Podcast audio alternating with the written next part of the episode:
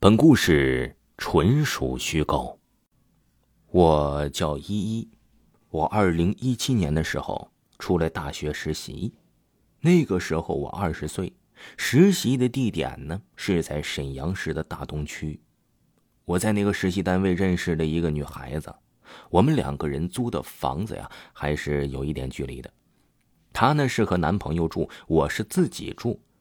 有的时候，她男朋友出差，我就会去她家住。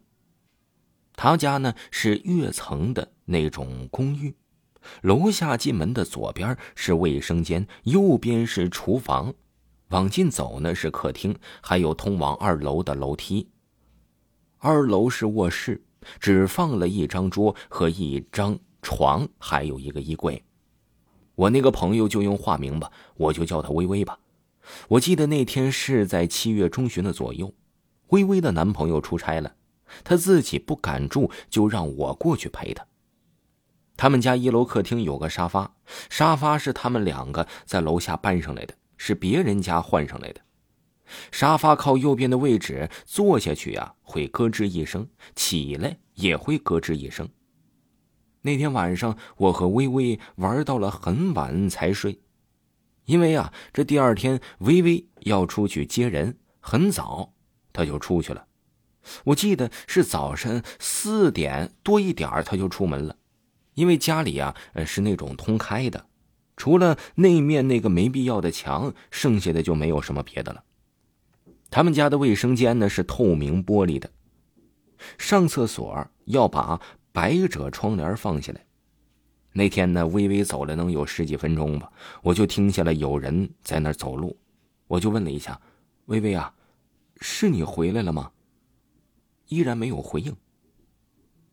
这过了几分钟啊，我以为我听错了，之后我就又听见楼下的沙发响起了咯吱一声，我于是就又问了一句：“微微，是你回来了吗？”依然还是没有回应，但还是依然能够听到那个声音，我就感觉我心里咯噔一下，是不是有什么人进来的，或者是，是不是另外的东西发出的声音呢？我壮着胆子又问了一下：“是微微的男朋友回来了吗？”因为我不知道她男朋友是什么时候回来，所以呢，呃，我就问了一下，同样还是没有回应，仍然响着声音。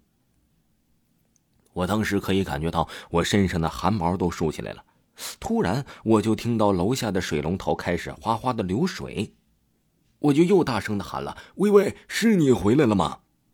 依然没有人回应，我就壮着胆子从楼上下去了。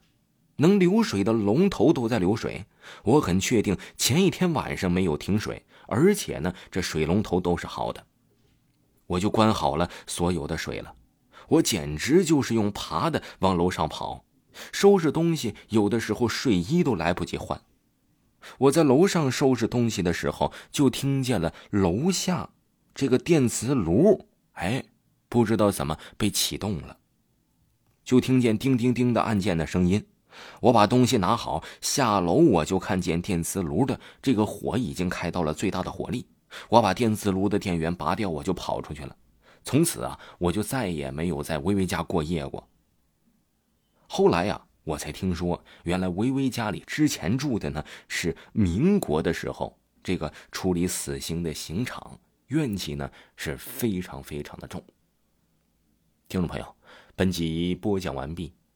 维华呢最近推出了两本悬疑加恐怖类型的小说，一个叫《隔壁房间的女人》，一本叫《一个不留》。有喜欢的朋友想要接收到第一手的资源呢，可以加一下维华的微信。